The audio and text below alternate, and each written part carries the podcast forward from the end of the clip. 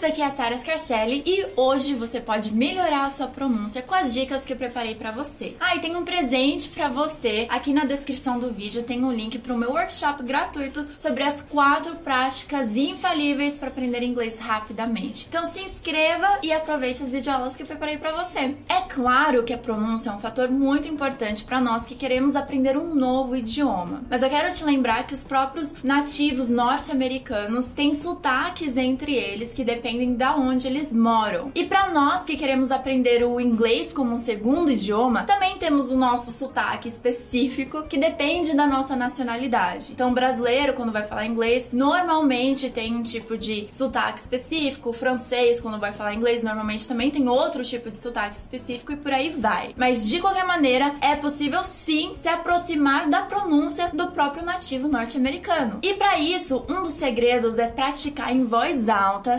sempre que possível, trabalhando a entonação e a velocidade. E para aprimorar sua pronúncia com essa velocidade e com a naturalidade na hora de falar, tente conectar o som das palavras, linkar uma palavra com a outra e você vai perceber como a sua pronúncia vai mudar. Então veja só alguns exemplos. Não sabia? Em inglês, falando pausadamente ou pronunciando bem cada palavra, fica didn't know.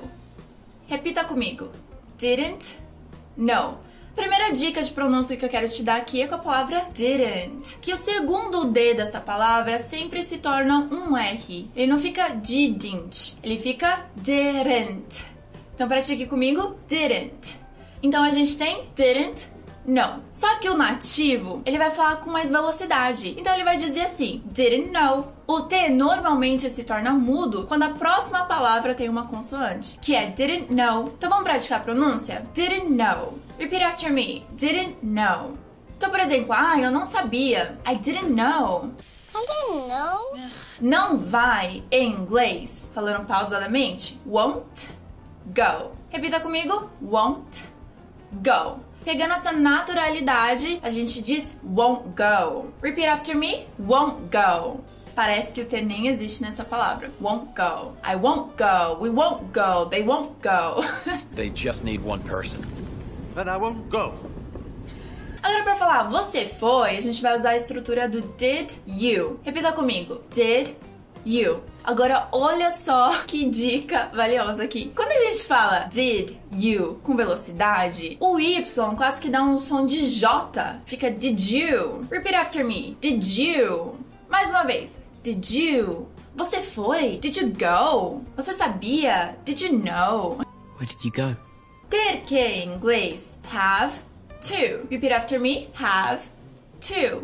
Só que quando a gente pega a velocidade, o V do have começa a virar um F. E o TO, que é to, vira ta. Repeat after me. Ta. Então o have to vira have to. Repeat after me. Have to. Eu tenho que ir. I have to go. Eu tenho que conversar com você. I have to talk to you.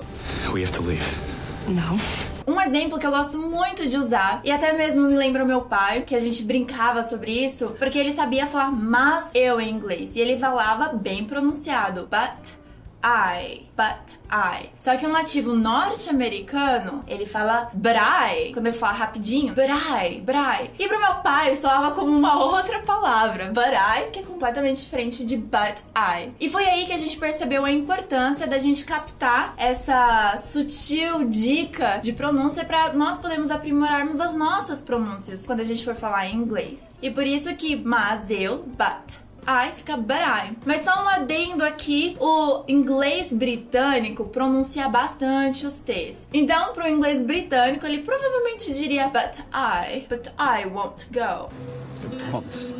But I just need a little time. Que nem as oito. As oito também é uma história que eu lembro do meu pai. Porque em inglês, pausado, fica at eight. Repeat after me. At eight. Com naturalidade, at eight. O T do at fica um R, fica at eight. Repeat after me. At eight. Quando eu, when I, você junta e parece que fica uma palavra só. Fica when I. Repeat after me. When I. Enquanto eu, while I. Repeat after me. While I. Tudo junto? While I.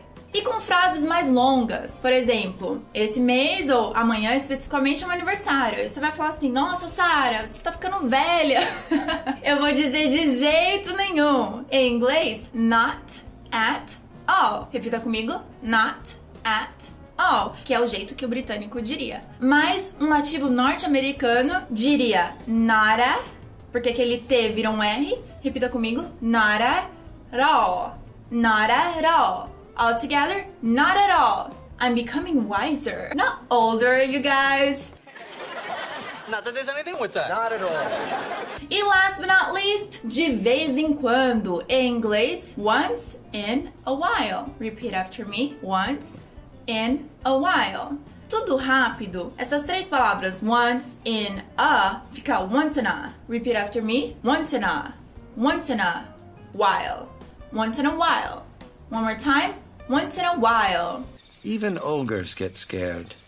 You know, once in a while. That's it, guys! Espero muito que você tenha gostado. Agora pratique, use e abuse dessas dicas valiosíssimas para aprimorar a sua pronúncia. Lembrando que você tem que praticar sempre em voz alta para trabalhar essa entonação que vai te dar a naturalidade na hora de falar inglês. Se inscreva no meu canal se você ainda não for inscrito. Thumbs up for my video. E deixa aqui nos comentários qual palavra te surpreendeu. E se você tem alguma palavra específica que você precisa de ajuda para pronunciar, conte aqui pra mim para eu te ajudar nos próximos vídeos. Deal? Great! So thank you for watching and I'll see you next week or every day on social media. Bye guys!